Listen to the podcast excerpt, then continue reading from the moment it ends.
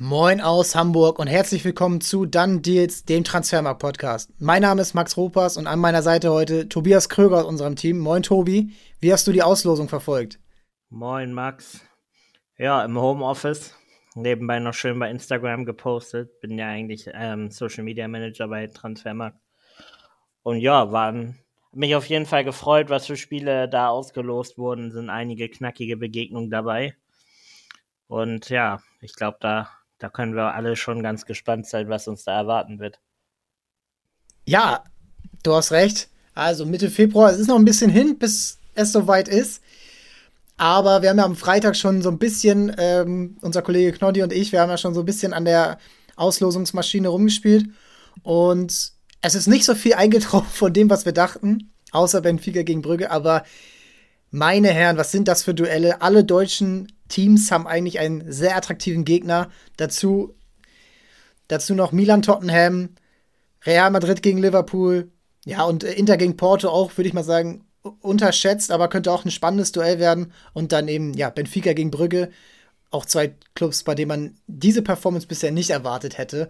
Und ja, wir besprechen das sofort für euch kurz zur Info. Heute am Montag dieser Podcast. Am Mittwoch werden Kröger uns und ich uns wieder treffen und über die neuen Marktwerte der Bundesliga sprechen. Und auch am Freitag gibt es noch eine Aus Ausgabe, ähm, in der wir noch schauen, was das Thema sein wird. Die WM-Kader werden ausgelost. Letzter Spieltag vor der Winterpause. Also einige spannende Themen für euch. Und ja, wir starten direkt rein. Wenn man jetzt diese acht Spiele, Leipzig City, Brücke, Benfica, Liverpool, Real Madrid, Milan, Tottenham, Eintracht gegen Neapel, Dortmund, Chelsea, Interporte und PSG gegen Bayern betrachtet, ja, schwere Wahl, aber welches Spiel freut dich am meisten? Äh, puh, ist sogar relativ schwer zu sagen. Ähm, ich glaube, ich freue mich eigentlich sogar am meisten auf Dortmund gegen Chelsea. Ah ja. Hat, soweit ich weiß, jetzt noch gar nicht gegeben. Zumindest in den letzten Jahren nicht. Und Nein. ja, ist immer wieder spannend. Auch Chelsea so ähm, ist gar nicht so gut in Form beim BVB es sind die Leistungen auch schwankend mal richtig gut, dann ist mal wieder ein Rückschritt zu sehen und ich glaube, dass sie eigentlich schon recht stark auf Augenhöhe im Moment wären.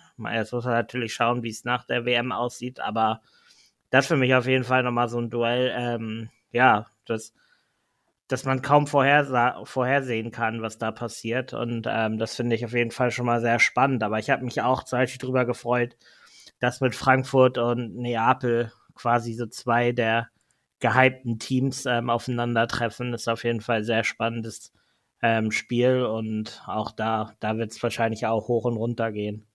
Da, das wird sehr interessant werden. Ich kann auch nur zustimmen. Also Dortmund, Chelsea, wie du schon sagst, so zwei Teams, die nach ihrem Trainerwechsel Dortmund im Sommer, ähm, Chelsea im Spätsommer nicht so performen, wie sich das sicherlich die Offiziellen, die diesen Trainerwechsel durchgeführt haben, erhofft hätten. Und finde ich auch sehr spannend, wie unterschiedlich dann so die Form sein wird. Denn die Premier League legt ja eine Woche nach dem Finale ja schon wieder los mit dem Boxing Day. Deutschland hat ja, glaube ich, bis 20.01. ungefähr oder Ende Januar auf jeden Fall Winterpause und hat dann nur vier, fünf Spiele, bevor es dann schon wieder losgeht.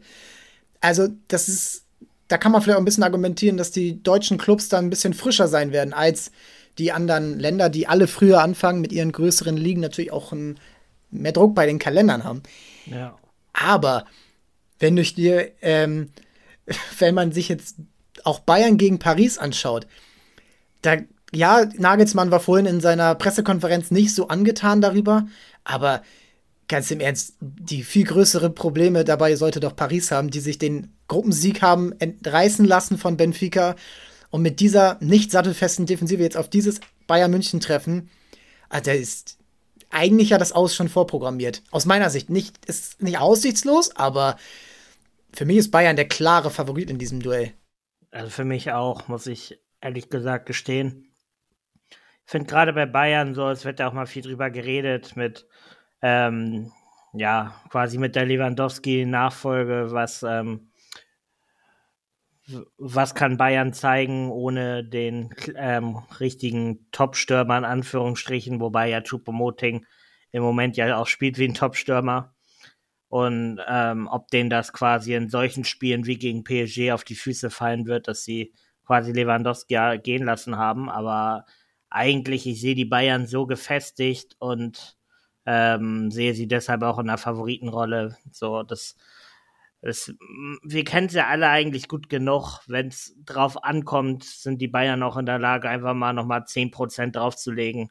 Dann ähm, holen Spieler selbst wie Kimmich, Goretzka nochmal den Beast-Mode raus. Müller, Müller steht immer richtig und ja, also über die Qualität muss man ja gar nicht im Einzelnen sprechen und glaube gerade, dass die Bayern das im, im Mittelfeld und dann quasi in der Abwehr das Ding dann doch irgendwie wuppen werden und da ihre Vorteile ausspielen können. Die Dreierreihe vorne natürlich bei PSG angenommen, sie sind dann, sind dann im Februar in guter Form, muss man natürlich schon erstmal auch ähm, in Schach halten können, wobei man da ja auch gucken muss. Neymars Schwester hat ja Geburtstag, glaube ich, im Februar. ob der, ob der Mann überhaupt spielen wird. Karneval, also da gibt es immer viele Argumente. Es gibt ja einige Argumente. Und ja, letztendlich glaube ich aber schon, Bayern wird sich durchsetzen. Ich glaube, die ersten ja. 30 Minuten oder 15 bis 30 Minuten im Hinspiel werden die schwersten, weil da wird die Motivation bei Paris am höchsten sein. Zu Hause ähm, da kennt man das manchmal, dass sie dann loslegen wie die Feuerwehr. Ähm, das, da haben sie auch noch Luft, die drei. Ähm, und dann musst du, da darfst du eigentlich nicht das Gegentor bekommen. Und dann wird es immer, immer schwerer. Das hast du in den letzten Jahren immer gesehen. Das läuft, geht immer richtig, richtig stark los. Und irgendwann brechen sie ein. Irgendwann greift dieses System nicht mehr. Irgendwann greifen sie auch nicht mehr so gegen den Ball an, weil am Anfang sieht es immer aus, ach Mensch, heute geht Neymar ja richtig gegen den Ball. Und da hast du 15 Minuten geguckt und irgendwann wird es dann wieder normal. Und dass er dann abreißen lässt. Und Messi mit 35, äh, glaube ich auch nicht, dass das jetzt auch noch eben zu seinem Tagesgeschäft gehört. Und das, das kann es echt sein. Und auch die anderen Duelle, ähm, ja, hätten, also ich glaube, Paris, ja, Bayern ist blöd für sie, aber auch in anderen Duellen hätten sie richtig schlecht aussehen können. Gegen Real Madrid, gegen Man City, ähm, auch gegen Natürlich wären sie gegen Neapel Favorit gewesen, aber auch da wären Probleme gekommen. Also sie haben sich durch ihre, durch ihre, gut kann man sehen, wie man will, aber Paris hat gegen Benfica geschwächelt und hat auch da wieder mal gezeigt, hinten sind sie nicht so sattelfest und ja, ich bin da sehr kritisch und muss auch sagen, man kriegt am Ende, was man verdient und wenn du dir den Gruppensieg nicht holst, dann musst du halt schnell mit einem Kracher rechnen und ähm, das Losglück war jetzt nicht unbedingt immer bei ihnen in den letzten Jahren und das haben sie jetzt auch nicht mehr.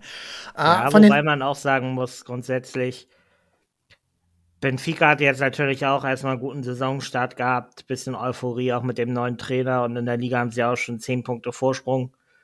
Man muss halt, muss dann halt auch sagen, zwei Unentschieden gegen Benfica sind jetzt gerade aus PSG-Sicht jetzt nicht das optimale Ergebnis, aber es ist jetzt auch nichts, ähm, wofür man sich quasi schämen muss. So Benfica auch eine sehr gute Saison bisher gespielt und es ist ja auch so, wie, wie wir selber sagen, so bei Neymar beispielsweise hat man auch teilweise das Gefühl, da fehlt das vielleicht nochmal an der Motivation, so dass es dann im Achtelfinale wieder anders, wenn man sich auch die letzten beiden Duelle von Bayern und PSG nochmal Revue passieren lässt, wo der Lewandowski auch gefehlt hatte ähm, und PSG sich durchgesetzt hatte, gerade im Hinspiel, was du meintest, ähm, im Prinzenpark, wie Neymar da losgelegt hat und ähm, ja, das Spiel schon fast alleine entschieden hätte, hätte er da nicht Pfosten und Lattenpech gehabt.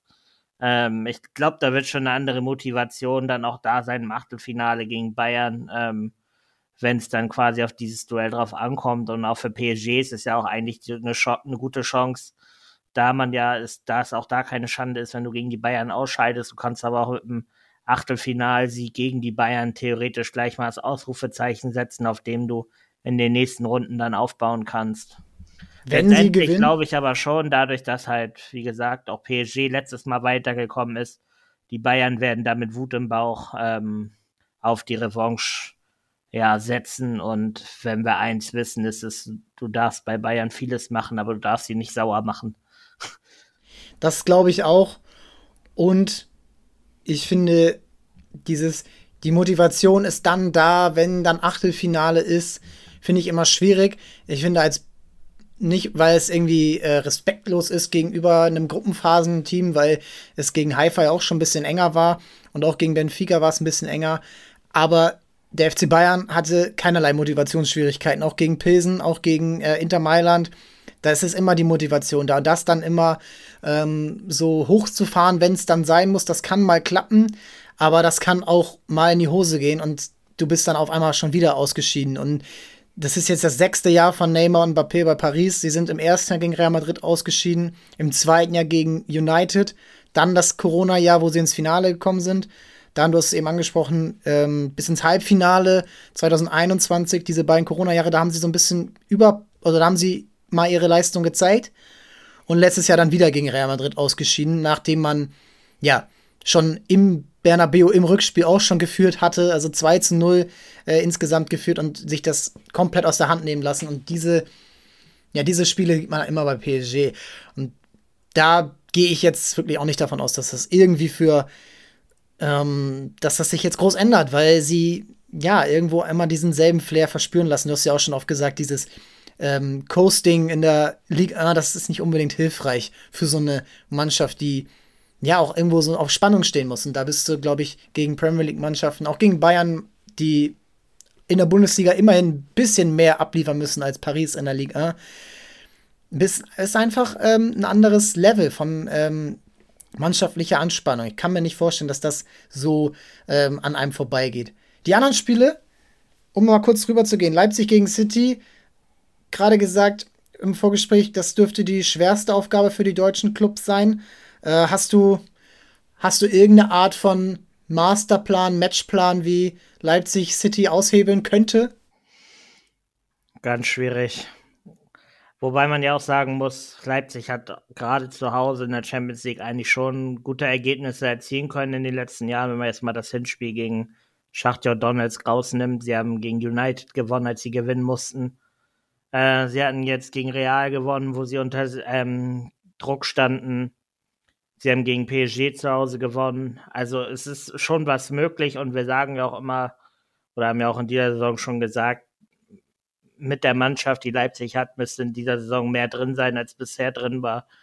Ich könnte mir schon vorstellen, dass wenn sie einen sehr guten Tag erwischen, ein bisschen Spielglück haben, vielleicht auch mal das erst, die erste Chance reingeht, dass man zu Hause vielleicht sogar einen, mit sehr viel Glück einen Heimsieg holen kann, aber selbst ein Unentschieden wäre schon mal gut, aber ich sehe wenig Chancen dann auswärts bei Man City, auch wenn jetzt das Etihad auch nicht gerade das angsteinflößendste Stadion ist. Es, man merkt es ja dann doch immer wieder, dass der Heimvorteil ja doch einiges rausholt und ja, Man City in Heimspielen auch noch mal ähm, deutlich stärker und dann wird da eine Angriffswelle auf dich zurollen, die Leipzig wahrscheinlich dann noch nicht stoppen kann. Ja, es wird auf jeden Fall spannend, wie dann auch in solchen Spielen City mit Haaland umgehen wird, wie sie ihn da einsetzen, weil es natürlich ein anderes Flair sein wird, gerade auch je nachdem, wie der Spielstand aus dem, Rück, äh, im, aus dem Hinspiel ist, dann im Rückspiel. Und ja, ich kann mich auch nicht an viele Heimniederlagen von City in der Champions League erinnern. Liverpool mal vor vier Jahren ähm, Viertelfinale, als sie dort weitergekommen sind, ähm, auch im Rückspiel dann. Aber selbst da kann man auch sagen, das hätte auch anders ausgehen können. Und auch Spiele, äh, Spiele, wo mehr Tore gefallen sind, wie das Jahr gegen Tottenham, da haben sie auch gewonnen. Und ähm, also es ist immer, City wird immer schwer sein. Ne? Sie sind rausgeflogen gegen Tottenham, aber haben viele Tore erzielt. Sie können die Spiele gewinnen. Jetzt ohne Auswärtstorregel natürlich auch ein bisschen anderes, ähm, bisschen anderes Gefühl. Ja, aber ich glaube, bei RB ist es halt auch dann wichtig, dass sie eine gefestigte Mannschaft haben. Da kann man sich, glaube ich, nicht mehr groß erlauben zu rotieren. Darfst nicht viele Verletzte haben. Du musst hinten sattelfest stehen. Da muss eine Abstimmung sein. Und auch auf der Torhüter-Position darf da nicht viel passieren. Ich wollte gerade sagen, was vielleicht noch ein positiver Punkt für Leipzig werden könnte, ist, dass die Chance groß ist, dass bei Man City vielleicht auch der ein oder andere WM-Fahrer ein bisschen länger beim Turnier ist und Leipzig ja quasi noch eine richtige Winterpause hat, die die Premier League-Teams halt nicht haben. Dadurch haben die Premier League-Teams nochmal eine andere Belastung und auch deutlich mehr Möglichkeiten, sich nochmal auf dem ja, auf dem Niveau quasi, dass sie durchziehen müssen, ähm, sich auch nochmal verletzen und deshalb könnte es gut sein, dass vielleicht auch Man City sogar mit Verletzungsproblemen oder vielleicht auch erst ein Ergebnisproblem anreißt, während Leipzig eine gute Vorbereitung hatte, dann die erste Unterrose und vielleicht gut aus der Rückrunde kommt, dann mit zwei, drei Spielen im Rücken, zwei, drei Siegen im Rücken dann in die Spiel geht. Also das ist ja, ist ja eh immer ein bisschen die Glaskugel, die wir hier, in die wir reinschauen. So, keiner weiß, was in zwei Monaten, drei Monaten Phase ist, aber das wäre vielleicht noch ein Punkt, von dem die Bundesliga-Teams allgemein ein bisschen profitieren, im Gegensatz zu den anderen Mannschaften im Wettbewerb. Auf der anderen Seite kannst du natürlich auch damit argumentieren, dass man vielleicht noch nicht im Spielfluss wieder drin ist. Das kann sein, aber man hat es ja damals in diesem Bubble-Turnier in Lissabon gemerkt, dass die deutschen und französischen Clubs, die entweder gar nicht mehr gespielt hatten oder in einer äh, längeren Pause waren als die Italiener, Spanier und Engländer, die waren dann auch am Ende im Halbfinale, wenn da mal ein Unterschied ist in der Belastung. Und in England ist ja auch wahrscheinlich dann auch noch enger Titelkampf mit Arsenal. Ähm, die müssen noch zweimal gegeneinander spielen. Du hast den FA Cup, du musst jede Woche performen. Das war jetzt auch am Wochenende ein schweres Stück Arbeit in Unterzahl, gerade so gewonnen. Ja, und Mannschaft, also die Premier League ist ja so ausgeglichen oder so stark wie lange nicht mit einem Newcastle dabei, ähm, auch mit Mannschaften wie Brighton, die, die immer wieder gut performen. Also ich glaube, man ist sich dem noch gar nicht bewusst, wie anstrengend das noch im Januar, im Februar sein wird, gerade für Mannschaften, die viele WM-Fahrer haben. Die anderen Spiele, Milan gegen Tottenham, dann Liverpool gegen Real Madrid und auch Inter gegen Porto. Ähm, auch eigentlich alles relativ, ja, knackige Duelle, weil du keinen richtigen Favoriten hast. Milan finde ich sehr stark in vielen Spielen, haben aber auch mal schlechte, schlechtere Auftritte. Tottenham. Die Ergebnisse stimmen meistens.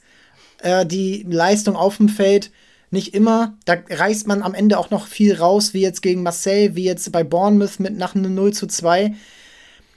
Und auch in der Champions League war es nicht immer äh, sattelfest.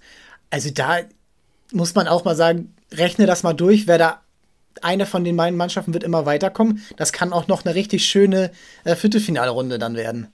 Ja, gerade Milan traue ich relativ viel zu, gerade im Achtelfinale.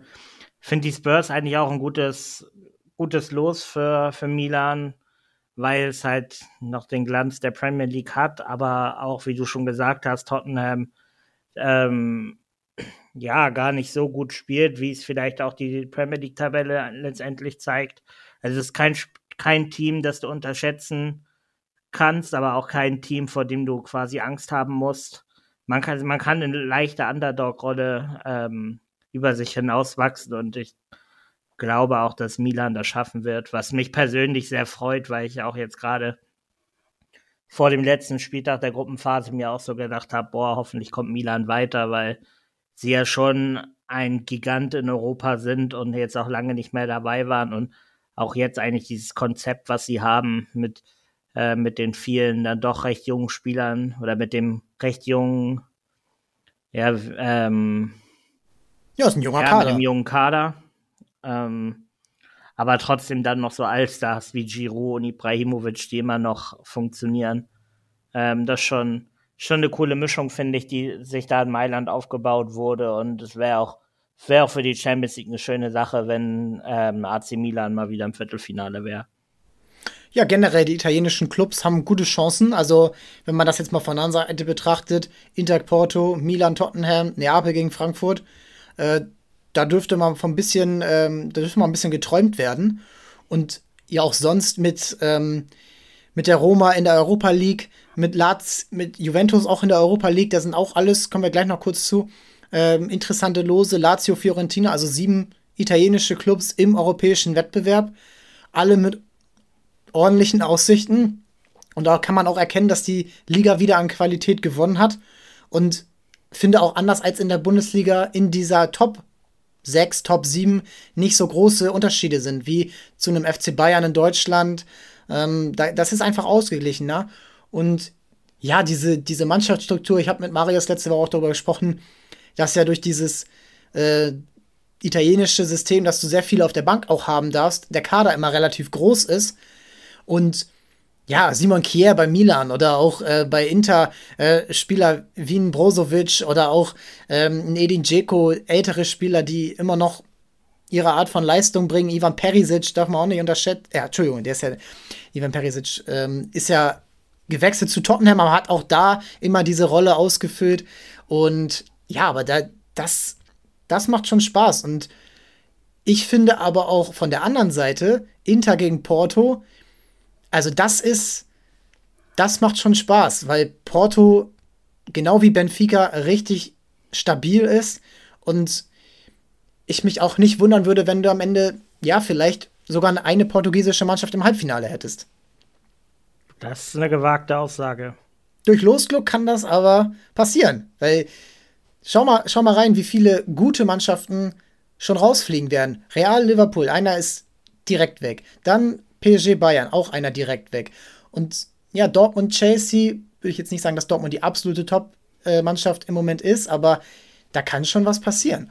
Und passieren kann das natürlich alles, aber ich muss sagen, ich, ja, Benfica sehe ich im Viertelfinale, braucht man nicht lange drum herum zu reden.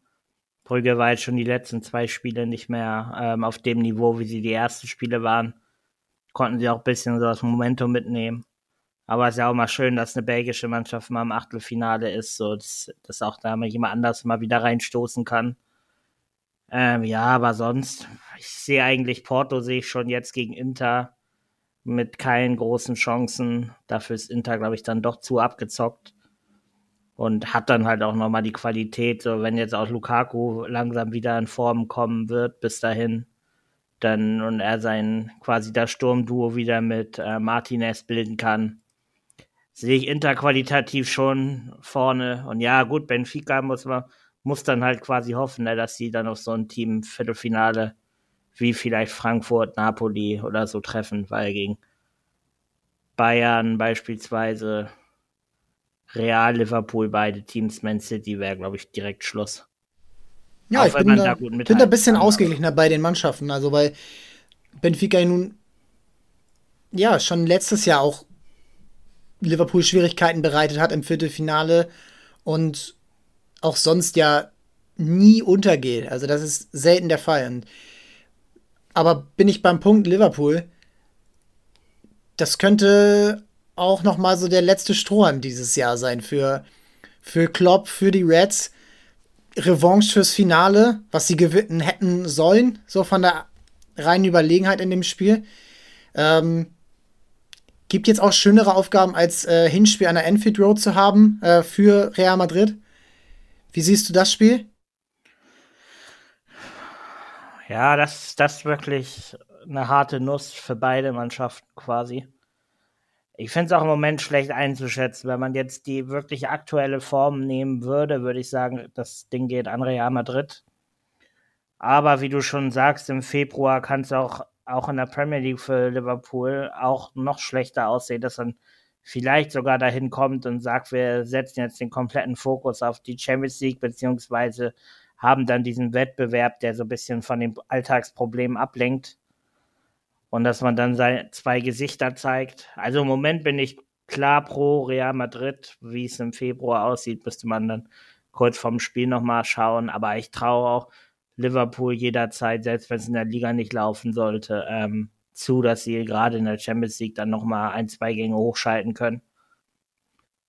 Also das wird echt schwer vorhersehbar. Gerade das, gerade in der Premier League hat man ja auch gesehen, gerade gegen Man City eine wirklich tolle Leistung von der gesamten Mannschaft und vier Tage später verlieren sie wieder bei Nottingham. Deswegen, man muss schauen, was für ein Gesicht sie zeigen werden, wer vielleicht der Neuzugang im zentralen Mittelfeld sein wird, den sie ja scheinbar jetzt holen wollen.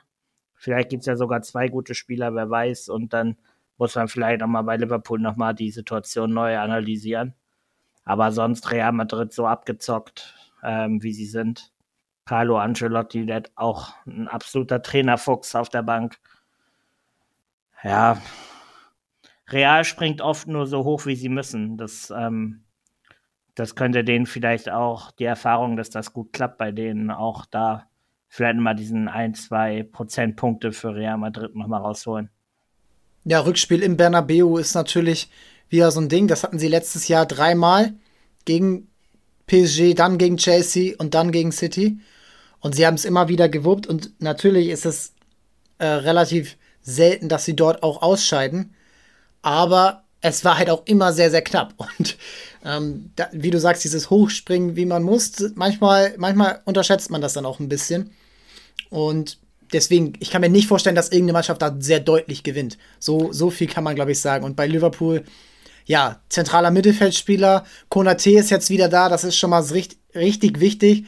Das hast du gestern gegen Tottenham gesehen. Und dann Diaz und Jota dürften auch noch mal andere Elemente reinbringen.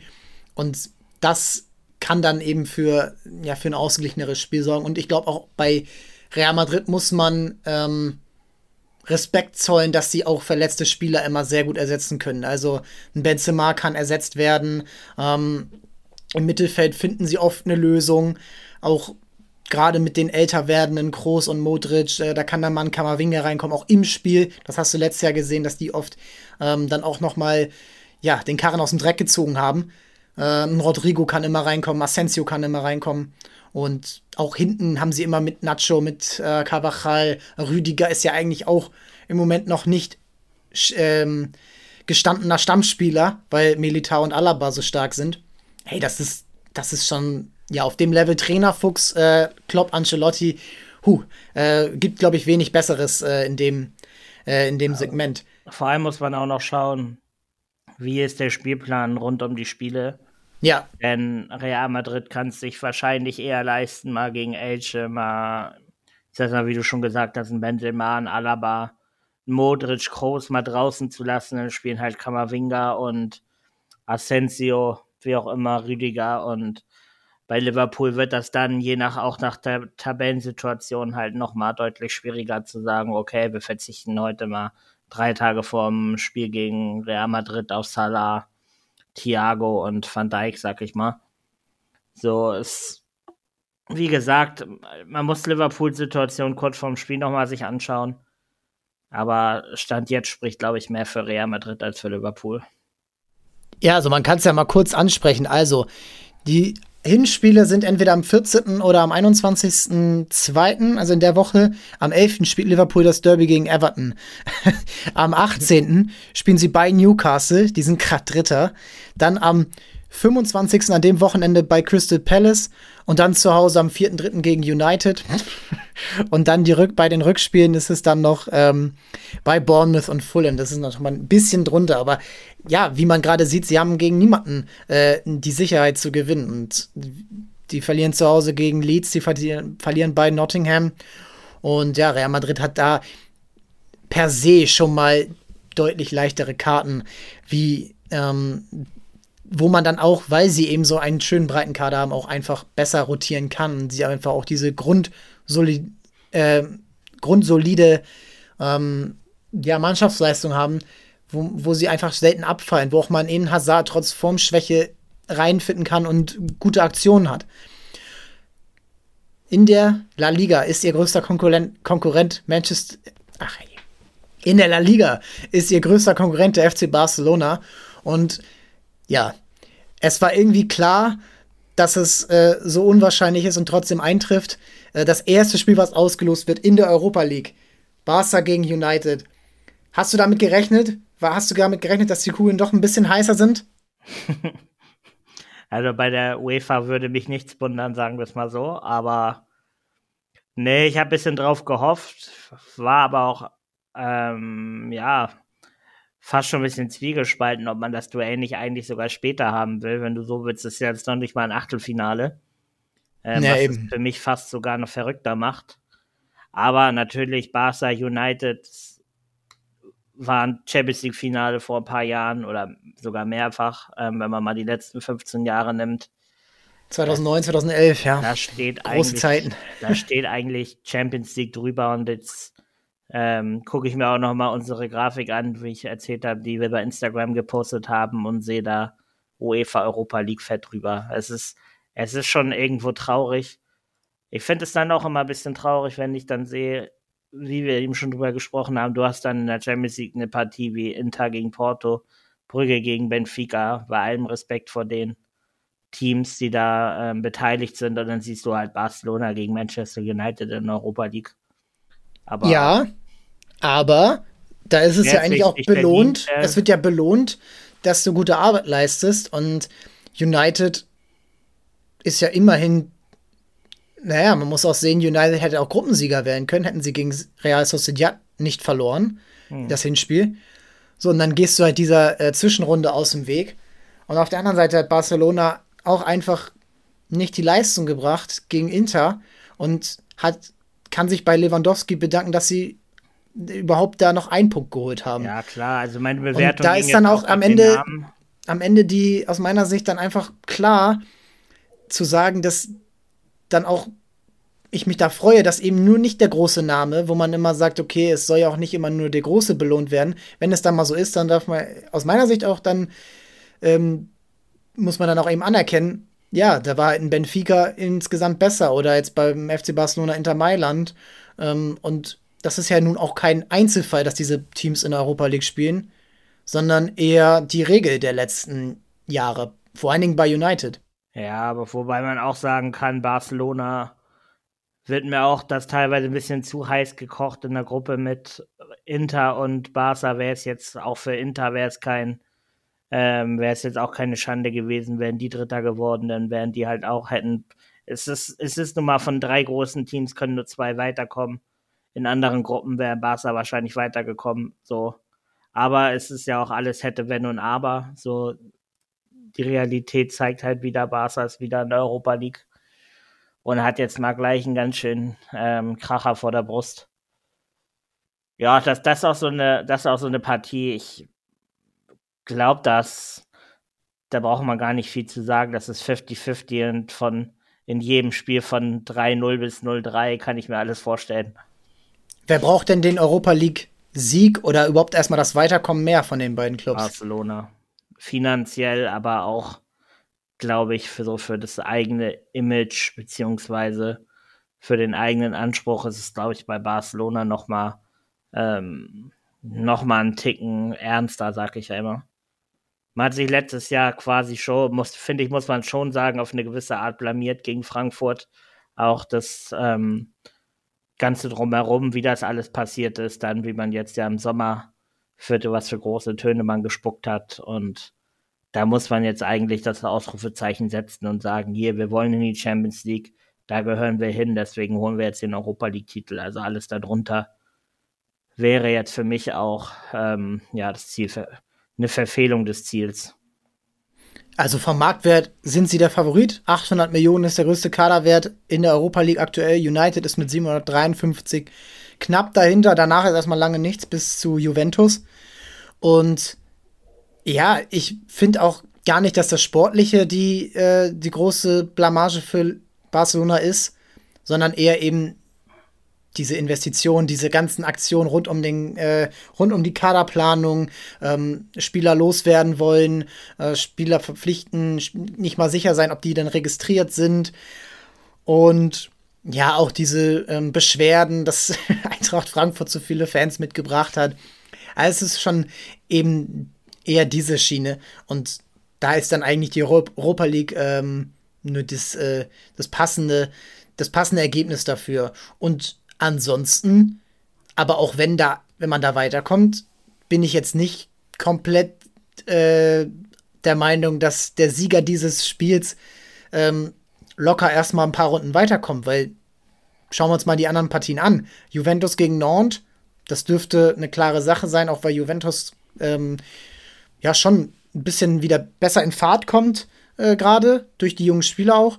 Dann Sporting gegen Midtjylland, auch das sollte klar sein. Shakhtar gegen Rennen könnte, könnte ein ausgeglichenes Duell sein. Ja, das finde ich ganz schwierig vorherzusagen. Ja, finde ich auch. Also ich habe da auch nicht den absoluten Einblick. Dann Ajax gegen Union. Schönes Duell. Leverkusen, Monaco. Äh, könnte auch ein richtig, ja, Duell mit vielen Toren werden. Und auch Sevilla gegen PSW und Salzburg gegen die Roma. Ja, sind interessante Duelle, wo man erstmal sagen kann, egal wer da weiterkommt, das wird schwer. Ja, kann man so sagen.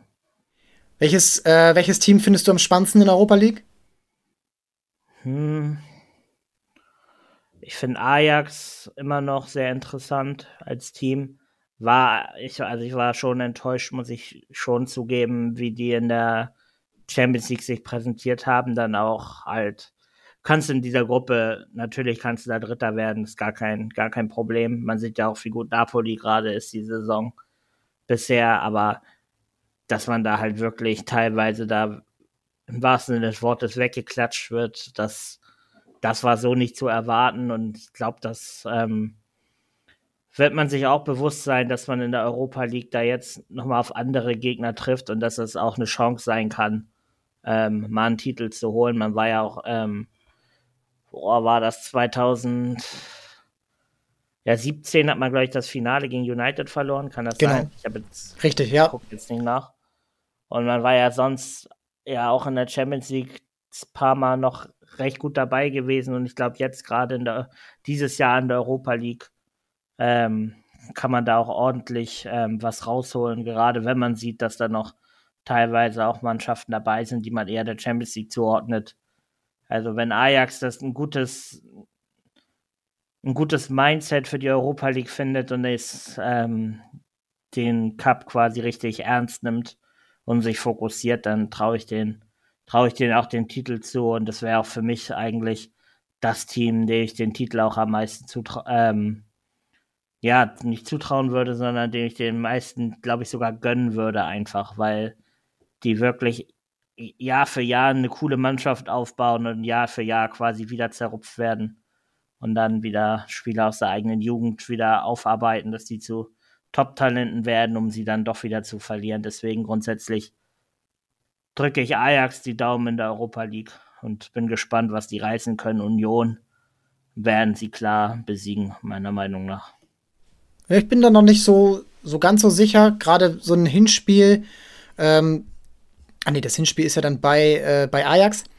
Aber auch dann, ähm, ja, muss man mal schauen, wie Union dann auch in der Liga steht. So, gerade sieht es ja eher so ein bisschen aus, dass sich das normalisiert. Ähm, aber es kann natürlich sein, dass sie bis zum Schluss auch auf die Champions League setzen wollen und da diesen ähm, Platz erreichen wollen und vielleicht die Europa League dann etwas vernachlässigen. Und man darf ja auch nicht vergessen, es gibt ja auch noch die acht Gruppensieger. Und da sind ja auch einige Mannschaften dabei, also angefangen mit Arsenal, die sicherlich auch eins der formstärksten Teams gerade Europas sind. Und wenn man eben sagt, über Favoriten spricht, dann kann es dann Arsenal nicht vorbeikommen.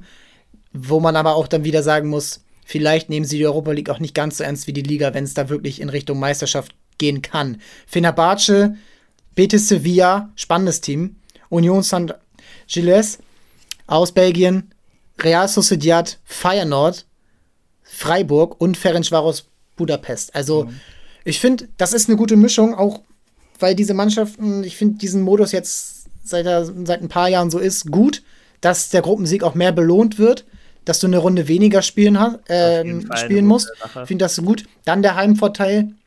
Und ähm, das wird natürlich auch dann Schlag auf Schlag gehen, nicht wie in der Champions League, wo es dann einen Monat eine Runde ist, sondern da ist ja eine Runde mehr und da hast du dann die Belastung. Und ich glaube auch, dass die deutschen Teams, gerade Freiburg, da ja, in Richtung Viertelfinale auch marschieren können oder Halbfinale vielleicht sogar, wenn man ein bisschen Losglück hat, wenn man ein bisschen ähm, da auch dann diese Stabilität zeigt. Und da bin ich bei Freiburg gerade eher dabei als bei Union oder Leverkusen.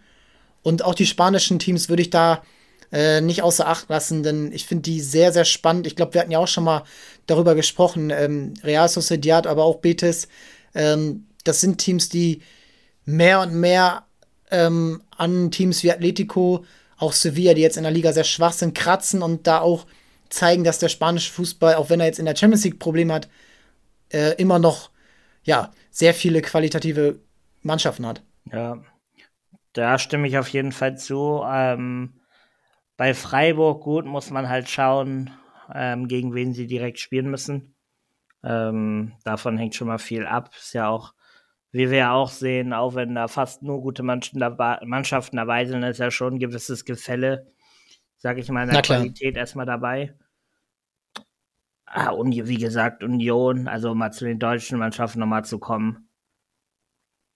da ist jetzt, das ist jetzt ein Hot Take so auch von mir, aber ich glaube, das Hinspiel wird schon so wie gestern quasi Leverkusen gegen Union, das wird schon 5-0 oder sowas werden. Ich glaube, da wird Union einfach komplett überrannt werden. Aber was ja auch nicht schlimm ist in dem Sinne, so ist Union ist immer noch im Aufwind als Verein insgesamt und ich glaube, die sind einfach noch nicht so weit, so ein ähm, K.O.-Phasenspiel bei Ajax positiv gestalten zu können.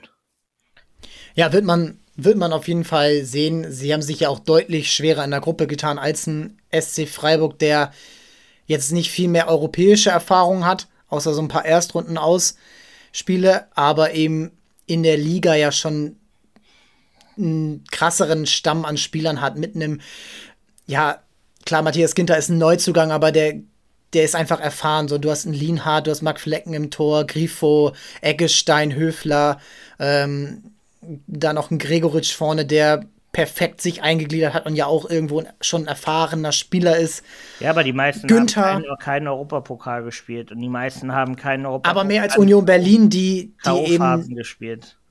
Äh, mehr als Union Berlin, die. Das ist immer was ganz anderes so. Das hat man, hat man auch sehr oft gesehen, ähm, ja, bei diversen deutschen Teams. Wir, wir haben es ja die Bundesliga hat ja oft das Problem gehabt in den letzten Jahren, dass quasi in der Europa League sich außer Frankfurt kaum jemand etablieren konnte, weil es jedes Jahr gefühlt ein anderes Team ist und gefühlt eins, das das Jahr davor irgendwie gegen den Abstieg gekämpft hat, dann überraschend wie jetzt, sag ich mal, Köln und im Anführungsstrichen auch Union sich dann für Europa qualifizieren, wieder ihre Stammspieler verlieren und dann stehen sie wieder mit einem Neuanfang in Europa. Und bei Freiburg, ich war jetzt überrascht, wie sie durch die Gruppe gekommen sind. Gerade mit was für Ergebnissen, wenn ich da an das 4-0 in Nord denke. Aber ich, ich, wie gesagt, ich sehe da auch bis jetzt keine große internationale Erfahrung. So, und es ist nochmal, man sieht es jedes Jahr wieder. Der Liga-Alltag ist nicht mit Europapokal zu vergleichen. Das ist er nicht, aber deswegen würde ich eben sagen, bei Freiburg hast du mehr Chancen als bei Union, die ja nun wirklich auch durch viele Abgänge, das ist in der Bundesliga funktioniert das, aber eben dieses eingespielt sein, das ist da eben deutlich schwerer und ich glaube eben bei Freiburg hast du durch einen Ginter, durch diese eingespielte Freiburger Stamm ähm, da eher Chancen, vielleicht nicht ins Halbfinale, aber schon mal im Viertelfinale zu landen und dann eine gute Partie zu spielen, wo es dann vielleicht ja in eine Verlängerung oder so geht. Werden wir sehen, wird auf jeden Fall, ja, wird auf jeden Fall eine spannende Runde. Wir sind schon wieder relativ weit hier. Kurz gucken wir noch mal auf die Conference League, um zu sehen. Einen, einen Satz zur Champions League sagen, wenn man, falls es jetzt nicht schon zu spät ist. Alles gut, so viel Zeit haben wir noch. Die äh, Programmleitung Wo ich gerade bei Hot Take war, ist mir noch eingefallen, dass ich hier unbedingt sagen wollte, dass ich glaube, dass Frankfurt ähm, relativ souverän weiterkommt gegen Napoli. Oh, jetzt, jetzt, also da nagel ich dich äh, Mitte März drauf fest. Da kannst du mich auch gern drauf festnageln, weil ich bin der Überzeugung, habe jetzt auch länger drüber nachgedacht, auch ein bisschen Napoli-Spiele gesehen, mir den Kader angeguckt und ich meine, sowas erkennen zu können wie ähm, zum Beispiel Ajax jetzt letztes Jahr oder ähm, Benfica, die tolle Gruppenphasen gespielt haben. Dann kommt, kommt die Winterpause drei Monate ziehen ins Land und auf einmal fliegst du dann raus gegen Benfica Lissabon, in dem Fall dann bei Ajax zum Beispiel, womit man nicht rechnet, weil einfach dieses, dieser ganze Flow, den die jetzt haben, weg sein wird. Jetzt kommt die lange WM dazwischen. Ich wünsche es Napoli nicht, aber es ist für mich der klassische Kandidat einer Mannschaft, die jetzt auf dem Höhenflug ist und, und ja, dann im Februar das nicht mehr unbedingt bestätigen kann. Wo ich jetzt Frankfurt noch mal einen Schritt weiter sehe, vielleicht aber auch aus der deutschen Brille heraus, weil da viele den äh, Europapokaltitel letztes Jahr geholt haben, wissen, so K.O.-Phase ist unser Kerngeschäft. Da können wir uns, haben wir die letzten Jahre gezeigt, dass wir da immer noch mal eine Schippe drauflegen können. Und Frankfurt halt dieses, dieses ganze Europapokal-Mindset halt komplett ähm, verinnerlicht hat mittlerweile und glaube ich einfach, die werden werden Napoli im gewissen Sinne überrennen, aber jetzt halt nicht zweimal 4-0 gewinnen. Aber ich glaube schon, dass das recht souverän gemeistert wird von der Eintracht. Ich glaube, dass da, da bist du mir ein bisschen zu pessimistisch, was Neapel angeht, weil ich glaube, dass das schon nicht so eintagsfliegenmäßig ist. Sie hatten letzt, sie waren letztes Jahr lange dabei, um die Meisterschaft mitzuspielen. Haben es dann auch nicht Haben es verloren, ja. Aber wenn du dir die Zeit von Spalletti jetzt anschaust, ist da eine Schwächephase innerhalb von anderthalb Jahren.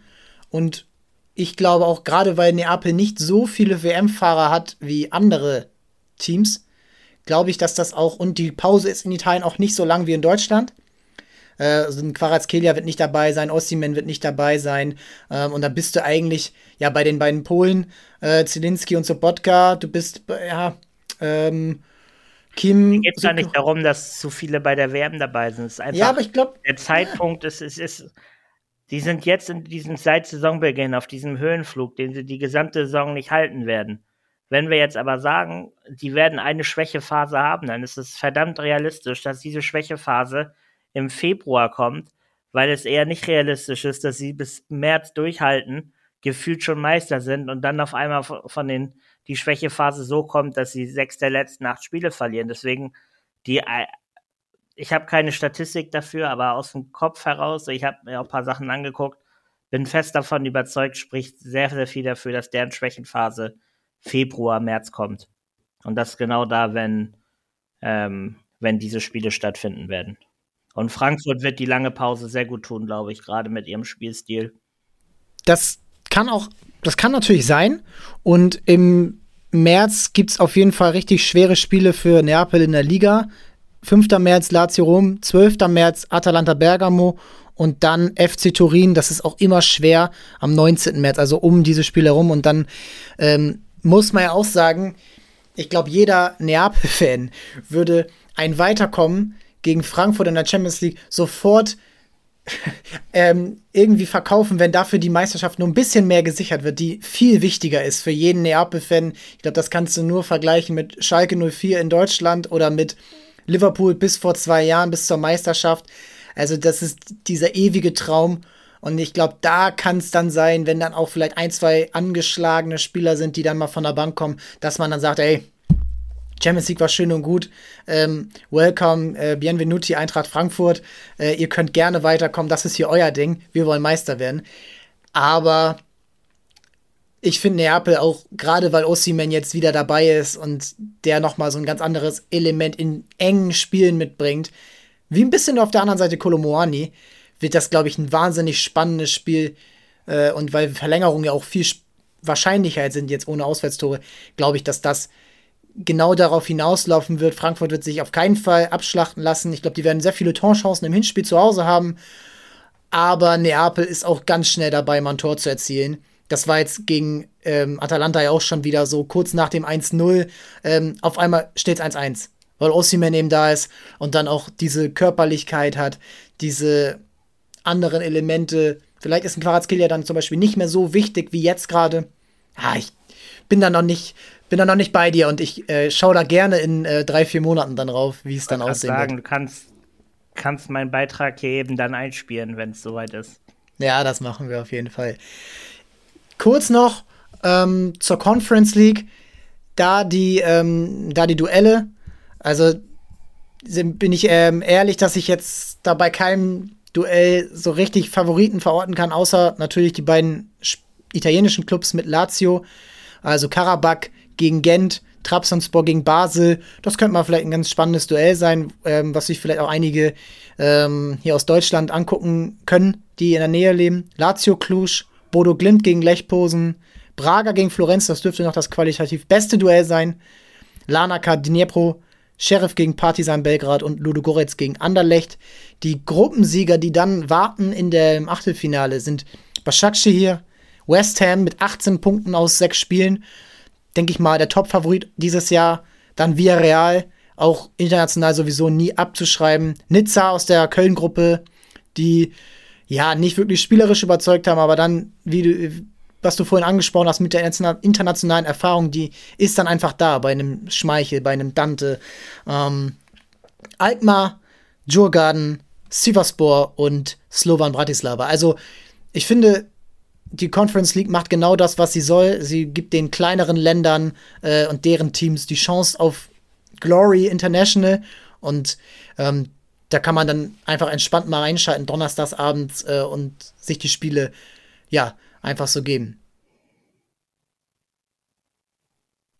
Ja, kann ich nur zustimmen. Finde auch ähm, letztes Jahr, gerade so, wo es Richtung Viertelfinale ging, hast du auch eigentlich ganz coole Partien dabei gehabt. Ich sage jetzt mal auch dann nochmal im Halbfinale schön Marseille gegen Feyenoord und sowas, wo es nochmal richtig hitzig wurde.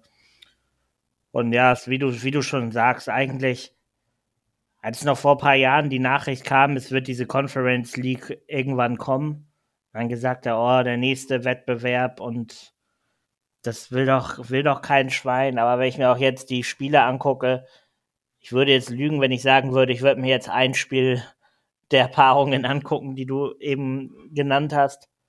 Aber wann haben mal wieder Vereine wie Partisan oder, oder Anderlecht oder so überhaupt die Chance, mal eine K.O.-Phase zu erreichen und dann bestenfalls vielleicht sogar auch mal ein Viertelfinale. Also ich finde gerade für die Teams, die da mitmachen, das ist eine schöne Sache und ja, ich habe ich hab eigentlich die Zweifel, die ich in der Conference League hatte, vor ein paar Jahren eigentlich schon letztes Jahr abgelegt. Ich auch. Und seien wir ehrlich, wenn unser großer HSV mal wieder in der Conference League spielen würde, dann würden wir auch, dann würden wir natürlich gucken und dann hätten wir auch dieses Europapokal Gedöns und es wäre eine Reise für die Fans irgendwo in ein abgelegenes Land, sagen wir mal aus Europa, aus deutscher ja, Sicht. Mein, guck mal, guck und da, was Köln gemacht hat. Das ist ja genau an, das. Und da ist die Begeisterung da. Pizza über die Reise kann man jetzt natürlich jetzt nicht nur positiv drüber reden, aber da waren ja auch mehrere tausend Fans dabei, die sich friedlich verhalten haben, so. Und es war, hatten jetzt hier einen Trip nach Tschechien. So, was, was willst du mehr so als Fan? Zu Hause geile Heimspiele gehabt mit ausverkauften Stadionen gefühlt. Ich finde das auch super. Und es gab früher auch schon drei Wettbewerbe europäisch und ich finde, da kannst du eigentlich genau das, ähm, genau das durchleben. Und das Einzige, was ähm, mich da so ein bisschen stört, ist, dass die Europa League Absteiger dann auch noch da reinkommen. Das ist, das hätte man vielleicht anders lösen können, dass dann so ein Gruppenzweiter ähm, wenigstens, ja, ein bisschen bessere Chancen hat, als jetzt ein Klusch, die jetzt gegen Lazio ran müssen. So, das ist vielleicht so ein bisschen der einzige Punkt. Aber das soll es gewesen sein. Darauf schauen wir dann wieder im Februar, wenn es soweit ist. Und ich glaube, da kann man sich schon mal einige äh, Spiele anmarkern. Ähm, die genauen Terminierungen sind noch nicht raus.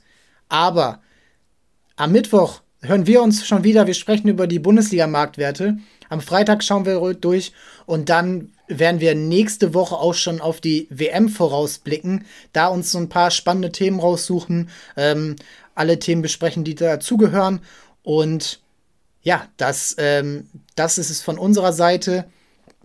Checkt die äh, Daten alle auf Transfermarkt, schaut euch ähm, die Chancen an äh, für euren Team, für eure Teams, ähm, die ihr favorisiert, auch international. Und ähm, ich kann mich nur bedanken bei euch und wir hören uns dann am Mittwoch, wie besprochen, wieder. Danke dir, Tobi, und bis bald. Danke und bis Mittwoch. Ciao.